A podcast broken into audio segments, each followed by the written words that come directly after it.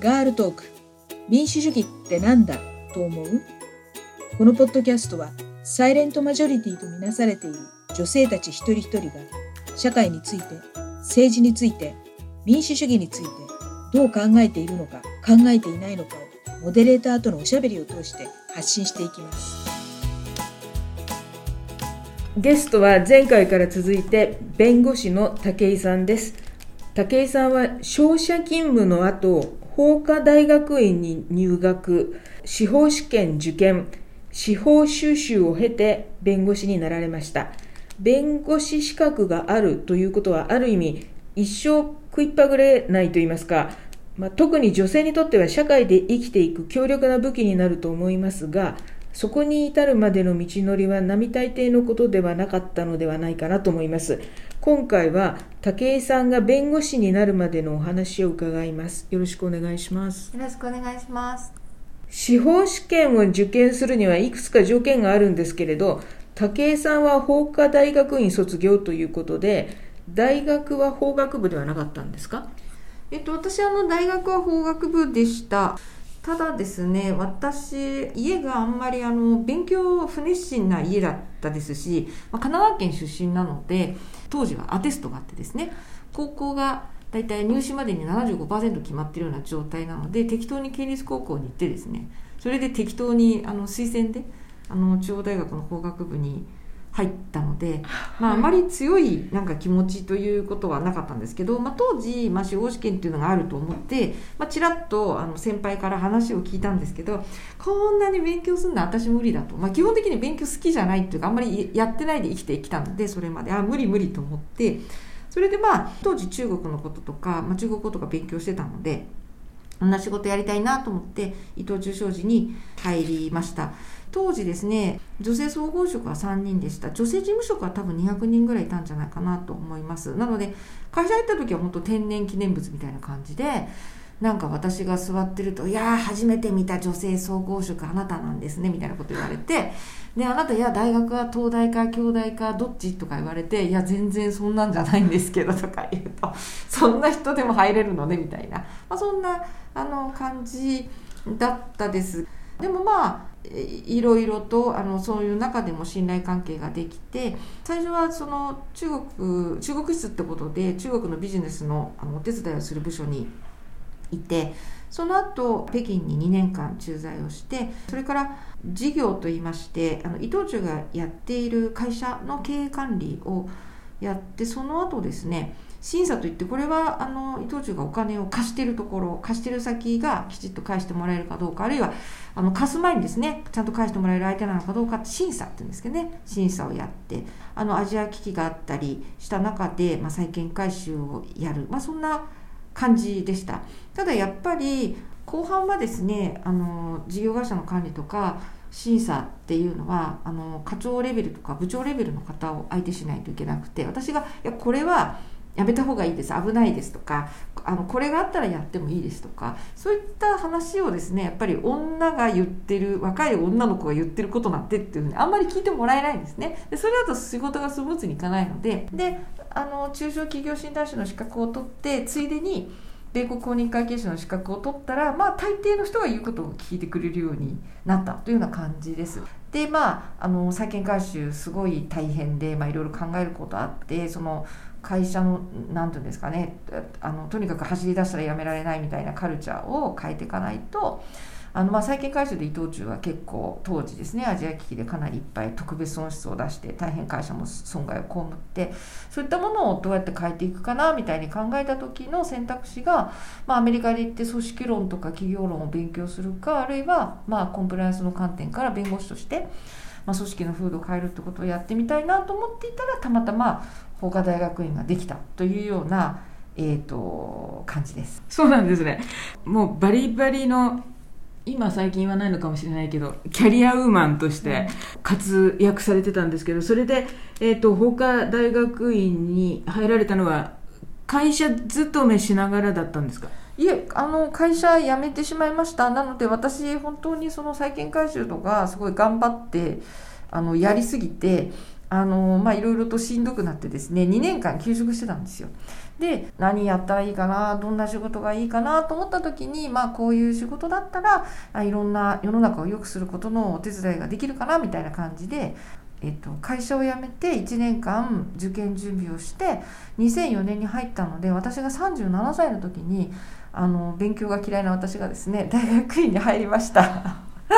あの法科大学院ってどんなところなんですかね？大学の法学部とどう違いますか？えーとですね、私が入ったのは一橋というところで大学の法学部は私中央だったんです。ごいマス授業っていうんですかね？先生一人で何百人が聞くって感じだったんですけどあの一橋のあの法科大学院は非常に丁寧に1クラス50人ぐらいであの本当に若い人もいたりいろいろいろんな社会経験のある人なんか見て非常に丁寧にですねまあ、いろんな議論をしたりとかすることでとってもそれはあの面白かったですし何しろ大学の本学部はですね卒業さえできればいいっていうのとやっぱり法科大学院は 卒業プラスあの司法試験に受かんなきゃいけないのであのかなり法科大学院の方ではあの勉強を、まあ、あのしたというようなあの感じです。ただそれでもですねあの若い人たち私の子供ぐらいの年代の若い人たちがみんな私のことを面白がって結構なんかこう助けてくれるんですね。ゼミに入れたり教えてくれたりして。でそういう若い人に助けられて引っ張り上げられて、まあ、なんとか合格したというのがあのそんな感じなんですよね。ここのお話伺うまではその伊藤忠で総合職入ってで公認会計士の資格も取って弁護士になられてっていうので、うん武井さんはまさにエリートって思ってたんですけれども、まあ、ご本人の中ではなんつったらいいんですか、まあ、それぞれのあの、まあ、女性はライフステージもありますし、うん、もうそその時その時々の課題にもう必死になって取り組んで、ここまで来たみたいな感じなんですかね。あのそうですね。はい。あの私本当になんかなん計画性のない人生ででまさにね今まとめていただいたような感じでなんで、あの休職するかすることになったのかっていうのも、まあ、当時、まあ、私結婚といっても事実婚だったんですけど、まあ、それが破綻してあのもうなんか日本にいるのも嫌になっちゃってあの逃避モードだったんですけど、まあ、離婚もすごい結構大変で、まあ、正直言ってかなり泥沼であの弁護士さんにもお世話になって非常に大変だったんですけどそんなこともありましたしもっと言うとですねじゃあ企業の体質を変えるとか言ってすごい勢い込んでですねロースクールに入ってで司法試験に受かったまでは良かったんですけど、これあれですよね。聞いてるのほとんど女性ですよね。だから適当なこと言っていいですよね。あのね私あのあの試験合格発表が終わった後生理が来なくなりましてですねすごいびっくりしていや私本当に今まですごい商社でも無理して生きてきてあの他大学院でも本当大変に寝ないで勉強しててああとうとうですね生理が上がってしまったといろんな人に言ってたらそれは実は妊娠ではいあの司法集中中にあの出産をして、まあ、1年間司法修習休んで宇宙人みたいな感じで戻ってきてもう弁護士1年目母1年目みたいなそんな感じだったのではっきり言って私みたいな年があのいっちゃっててかつなんか無駄に企業勤務経験とかがあって女性でさらに子供がいるなんてところはですねどこの事務所も採用したくないわけです。ということであの結局そういう企業系のところとかに行くのはあの諦めてそれで横浜にある小さな事務所にですねそれこそあの皆さんご承知ですかね。軒弁といって給料を全くもらわないで、まあ、居候賃をですね払っていさせてもらうというような感じで、まあ、まさに末端構成員としてですね私の放送界の人生は、えーと、スタートしたという感じです。そうするとえっ、と法科大学院にいらっしゃる時に再婚されたんですか、うん、えっ、とですね法科大学院に行くちょっと前にあの今の、えーと、夫と、まあ、あの再婚したというような感じでそうですねそこを言い忘れてましたね。えっとですね一応時系列であのあのご説明しますと2004年の3月に、えーと今の夫夫と結婚して2005年の4月に入学をしてそれで私2008年9年か。2009年に合格してえーと、そんな感じですよね。2008年か。に合格して2009年に出産とか、まあ、そんなような感じなんですけど。でもその司法修習1年休めたっていうことは、やっぱ放送会っていうのは女性に優しい職場っていうふうに言えると思いますか？えーとですね、司法会が女性に優しいかというと,、えーと、なんで、えーと、1年間、えーとそれを休んだかっていうと結局それは収集っていうのはすごい国が定めたプログラムがあるので勝手な時に出産してちょっと休んで戻ったりすることが許されないんですよ。なので全く迷惑をかけなくなるまで1年間胃がん罷免といってあの自分でクビにしてくれって言われて1年間クビになるんです、はい、で、まあ、そこの話をしだすとですねまたロングストーリーなんですけども復活する時には、ま、一から採用してくれっていう形になるのでそれだと保育園とか全然申し込みができないんです。つまり産休休明けの人と全く同じ扱いにならないんです。なのでもうそこはですねあの本当血のみごを抱えてあの泣きながら最高裁に行って訴えたりとかですね。結構あのすごい頑張ってあの活動した記憶があります。でもあの最高裁の職員さんが気の毒があってこの人はいつからいつまで収集をしていてまたいつから収集予定ですと。つまり中抜きの人なんですっていうのをそこはまあ事実ですからそれをですねなんとか書いてくれたんです。それであのや保育園にも何度も何度も掛け合って、えーと、産休休明けの人と同じ扱いをやっとしてもらうことに成功したんですけど大変でしたそれは、まあ、出産の前からそれそれはすごい大変だってことも分かっていたので出産の前からその補活というか何て言うんですかまあ招集種制度とそれのミスマッチを埋める活動をしていて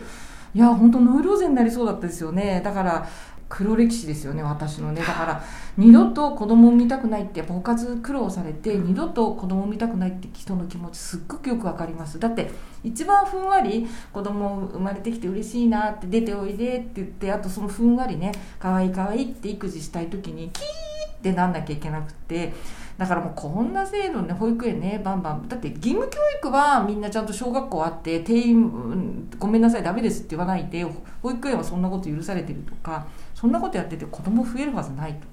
私はそれは結構ねあの実感として思っています。ここにもやっぱりあの社会構造の問題っていうのが出てきてますね。本当にそれはあのあります。で当時本当にお金がもう尽きて何にもお金がない状態で あとあの弁護士になってもですねなかなか収入がない中その事務所代を払わなきゃいけない中でお金がなくてあのしんどい時期でした。であの私登録したのが2010年の12月なのでその数ヶ月後にあの東日本大震災が起こったわけです。で海外の友達からもとにかくあんたあの関東いたら危ないから逃げろって言われて夫の実家が名古屋にあって、まあ、そこのうちに避難しようと思った時にですねお金がなくて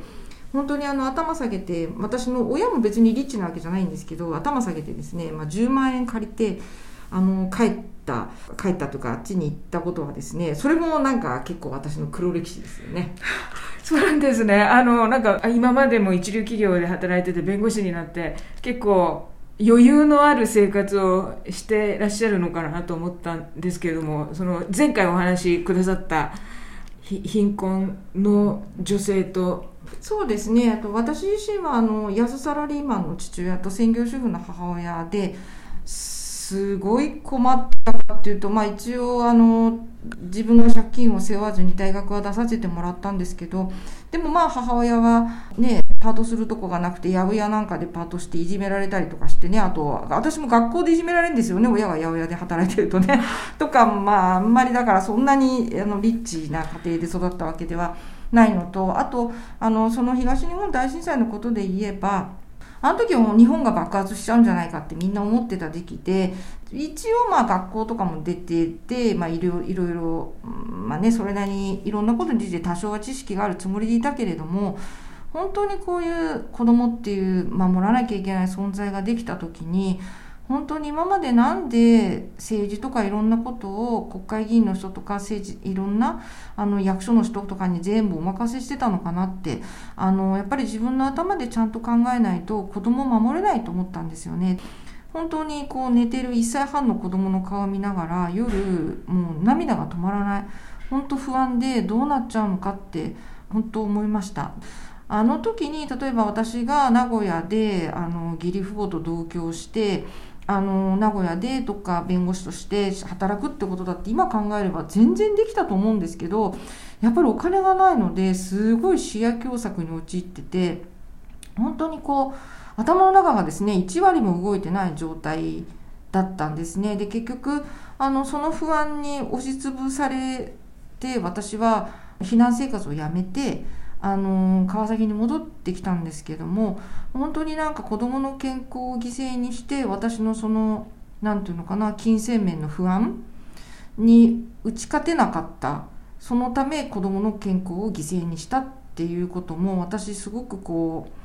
ういまだにまあ、本当子供がねこれから何か健康何かあった時にとあの運命に復讐されるんじゃないかということに実は怯えて生きてきていてあのそういったことを多分お金のない方はあの本当はこうしてあげたいんだけどってことで子供に対してやってあげられないっていうところでいろんなあの苦しい決断を例えばま DV とかは夫から DV を受けてひどい目に遭ってるけれどもそれを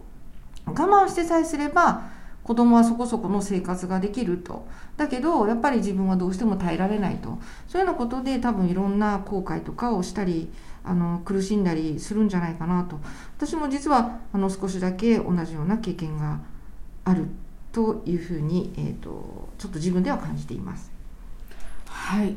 それが、まあ、原点になっていらっしゃるのか分かんないんですけども武井さんあの弁護士としての社会活動いろいろされていらっしゃるんですよね。はい、えーと、今回ちょっといあの弁護士になるまでのお話ここで一旦止めましてで次回もう一回武井さんにあのお話伺おうと思います。次回は武井さんが弁護士として関わっていらっしゃる社会活動についてです。今回ありがとうございました。ありがとうございました